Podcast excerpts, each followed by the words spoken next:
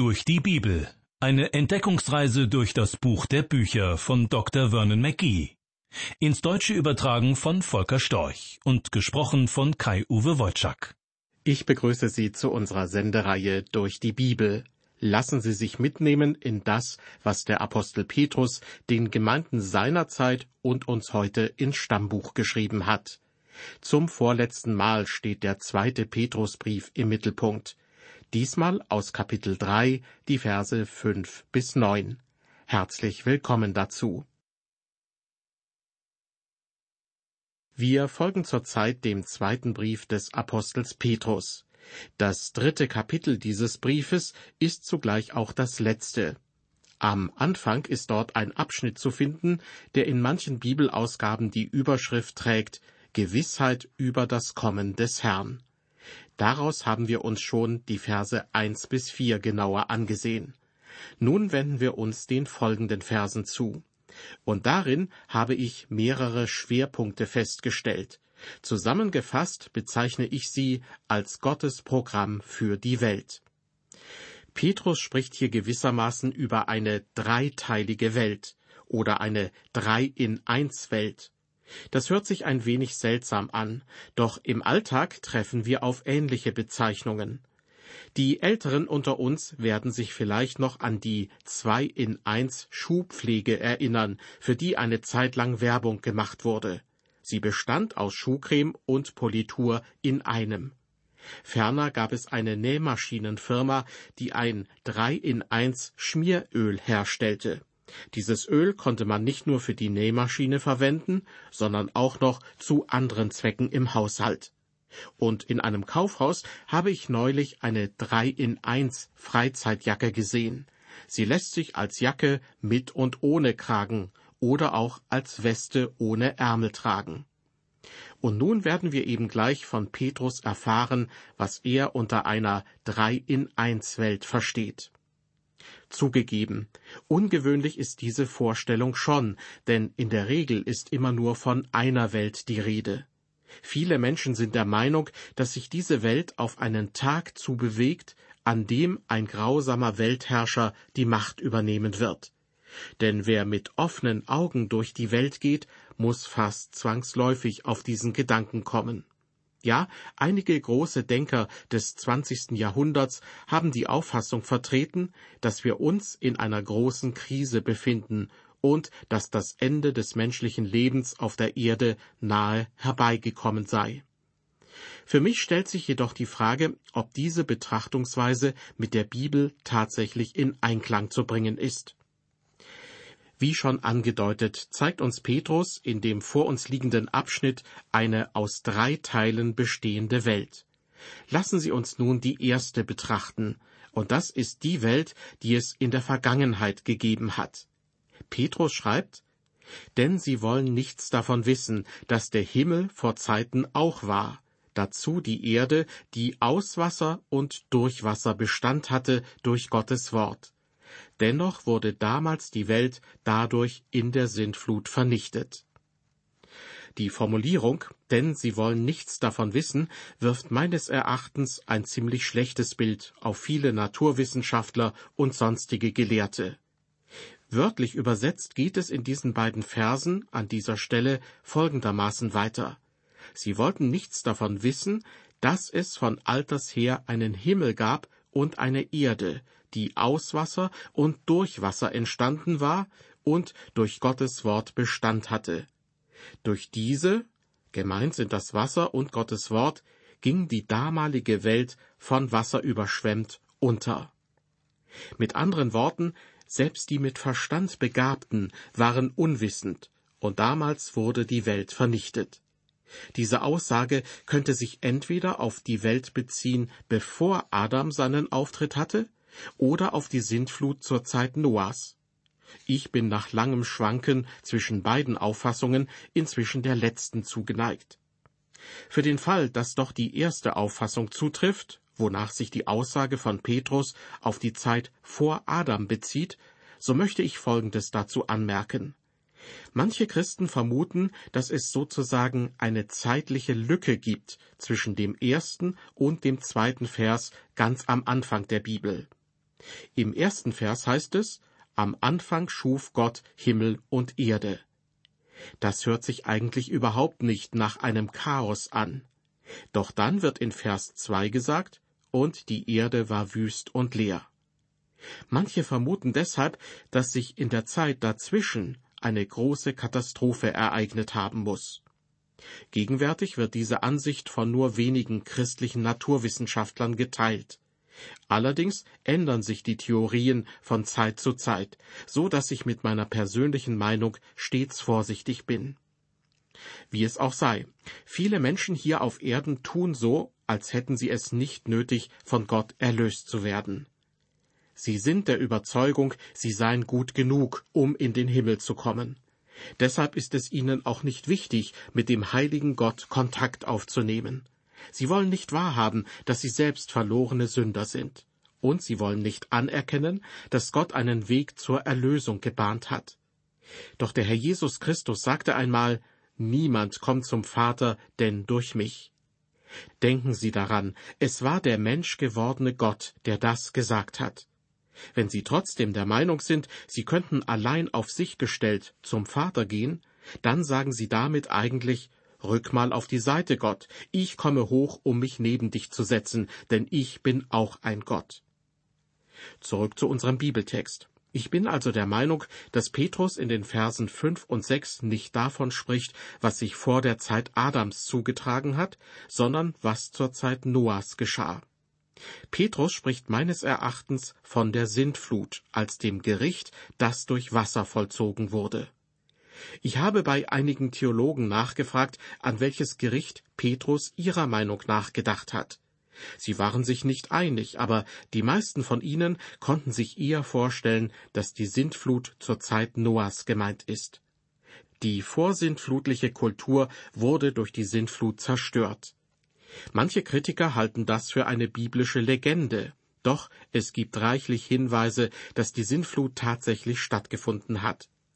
Im Gebiet der alten Stadt Ur in Chaldea hat man einen tiefen Schacht gegraben und ist dabei auf die Überreste mehrerer längst untergegangener Kulturen gestoßen.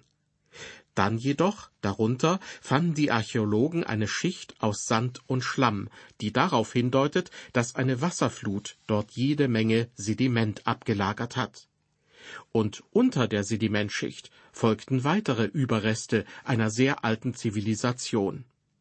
Ich persönlich bin deshalb der Meinung, dass sich Petrus in den Versen fünf und sechs unseres Bibeltextes direkt auf die Flut zur Zeit Noahs bezieht. Ich möchte die beiden Verse an dieser Stelle noch einmal vorlesen.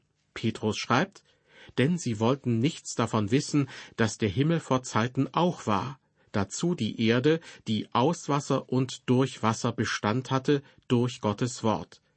Dennoch wurde damals die Welt dadurch in der Sintflut vernichtet.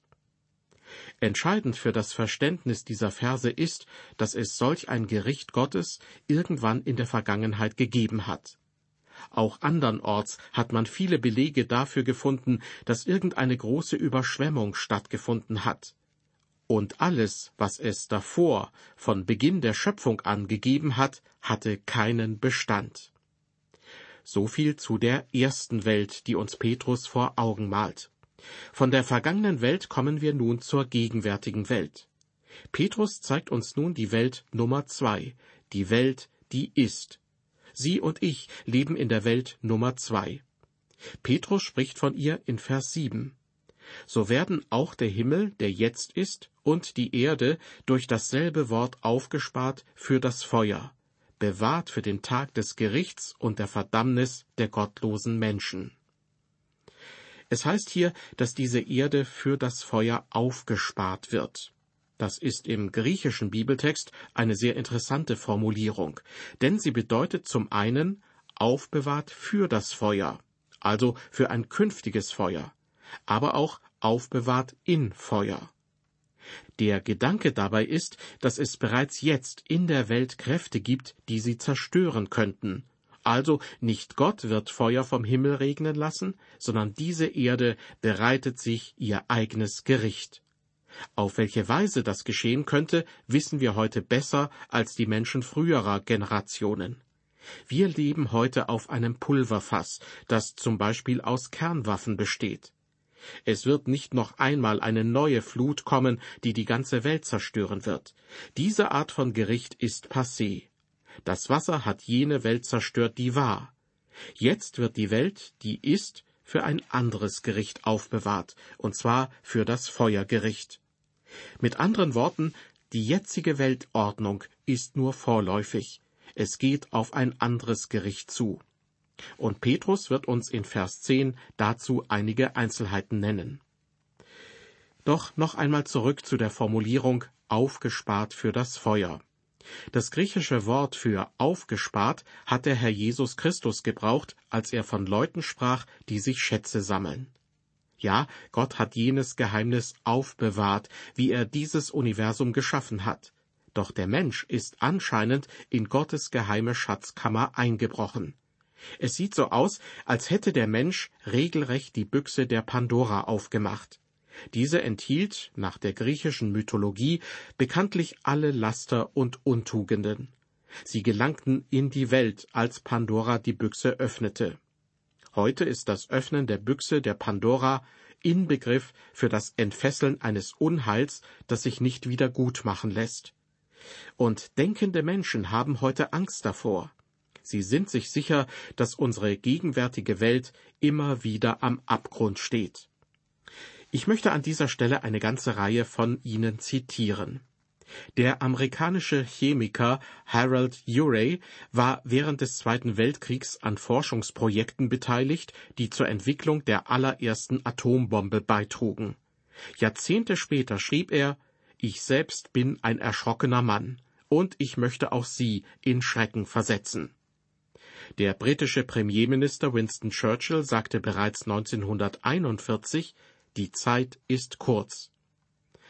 Henry Robinson Luce, der Gründer der Zeitschriften Life und Time, hielt eine Ansprache an eine Gruppe von Missionaren, die nach dem Zweiten Weltkrieg zu den ersten gehörten, die wieder auf das Missionsfeld zurückkehrten. Er erzählte ihnen, er selbst sei Sohn eines Missionars und habe als Kind oft mit seinem Vater über das Kommen Christi gesprochen. Er selbst hätte früher gedacht, dass alle Missionare, die an die Wiederkunft Christi glauben, zum Fanatismus neigen würden. Doch inzwischen sei er sich dessen nicht mehr so sicher. Er sagte zu den Missionaren, vielleicht hat diese Position doch etwas für sich. Charles Bird, ein amerikanischer Historiker, sagte, Überall auf der Welt sind Denker und Forscher dabei, im Geiste den Horizont der Zukunft abzuschreiten. Sie versuchen, die Werte der Zivilisation zu beurteilen und sich über ihr weiteres Geschick Gedanken zu machen. Der Biologe William Jogt schrieb in seinem Werk über die Zivilisationsgeschichte des Menschen, und zwar in Anspielung auf den biblischen Bericht über die Schrift an der Wand beim Festmahl des babylonischen Königs Belsazar, die Schrift an der Wand auf allen fünf Kontinenten sagt uns jetzt, dass der Tag des Gerichts nahe bevorsteht. Raymond Fosdick, der frühere Präsident der Rockefeller Foundation, war sich sicher, den Klang vom Getrampel des nahenden Verderbens haben schon viele Ohren gehört. Die Zeit bis zu seiner Ankunft ist kurz. Der britische Schriftsteller Herbert George Wells schrieb 1945 in seinem letzten Buch, ehe er 1946 starb, diese Welt ist am Ende ihrer Kräfte. Das Ende von allem, was wir Leben nennen, steht kurz bevor.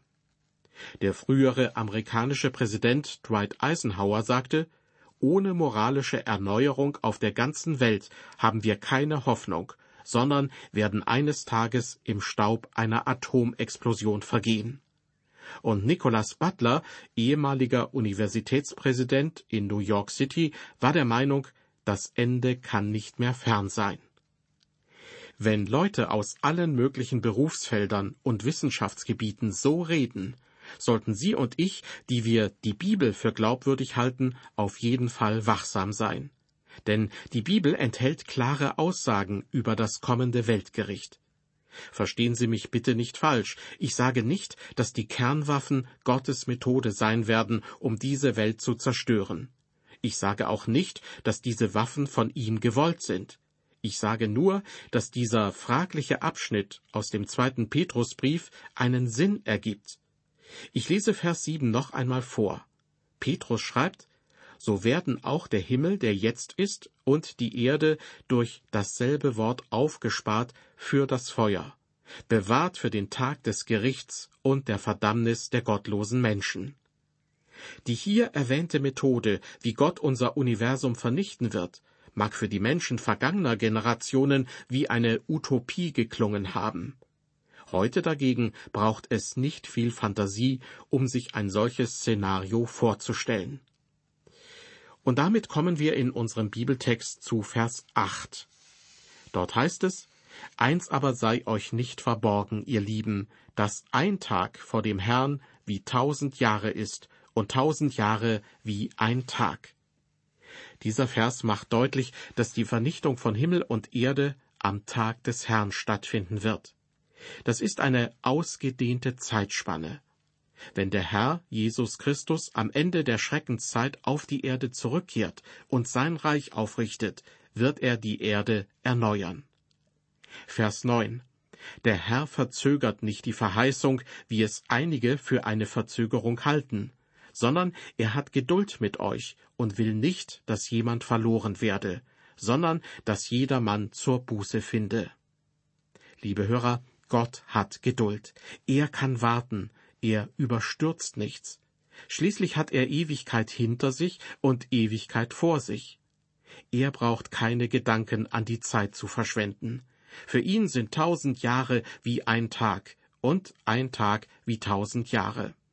Aber der Punkt dabei ist, dass das Endgericht, die Auflösung von Himmel und Erde auf uns zukommt.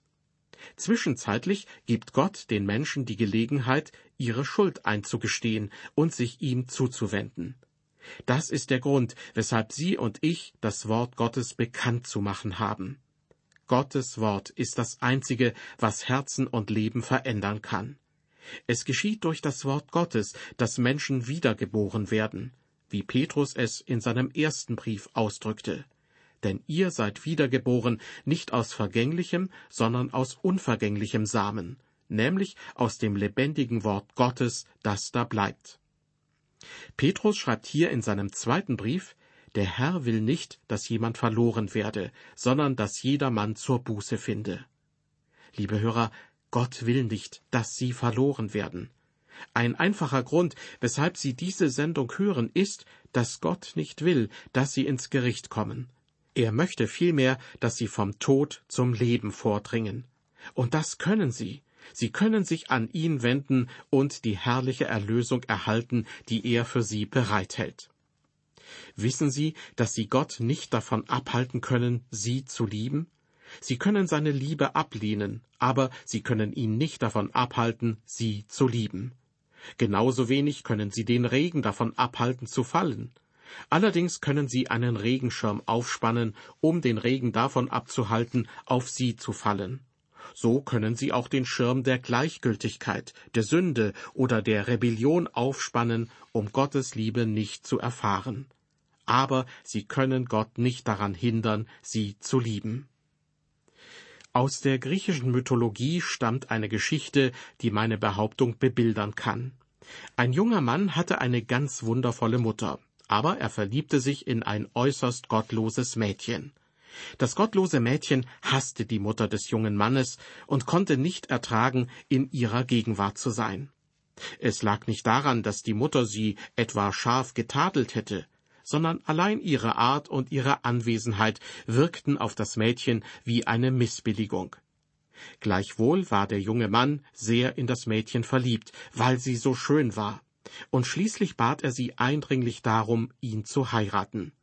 Da sagte sie, nur unter einer Bedingung, du musst das Herz deiner Mutter herausschneiden und mir bringen.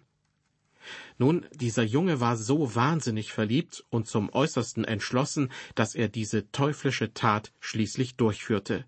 Er tötete seine Mutter, schnitt ihr das Herz heraus und war im Begriff, es dem Mädchen zu bringen. Da stolperte er und fiel hin, und das Herz redete die Worte Mein Sohn, hast du dir wehgetan? Liebe Hörerinnen und Hörer, Sie können Gott ins Gesicht schlagen, Sie können ihm den Rücken kehren, Sie können ihn lästern, aber Sie können ihn nicht davon abhalten, dass er Sie retten will. Sie können ihn nicht davon abhalten, Sie zu lieben, denn er hat einen Erlöser, seinen eigenen Sohn dazu bestimmt, an ihrer Stelle zu sterben. Der Herr Jesus Christus wird sie retten, wenn sie die Erlösung annehmen, die er anbietet. Eines steht fest, es wird nicht immer so weitergehen wie bisher. Die gefühlte Gleichförmigkeit des Lebens wird aufhören und das Gericht Gottes wird kommen. Sie und ich, wir leben in einer Welt, die sich zubewegt auf das Gericht. Beim nächsten Mal in unserer Sendereihe durch die Bibel nehmen wir die allerletzten Aussagen, die Petrus gemacht hat, in Augenschein. Dann geht es auch um die zukünftige Welt, nachdem in dieser Sendung die vergangene und die gegenwärtige Welt im Mittelpunkt standen. Ich würde mich freuen, wenn Sie auch dann wieder mit dabei sind. Bis dahin, auf Wiederhören und Gott befohlen.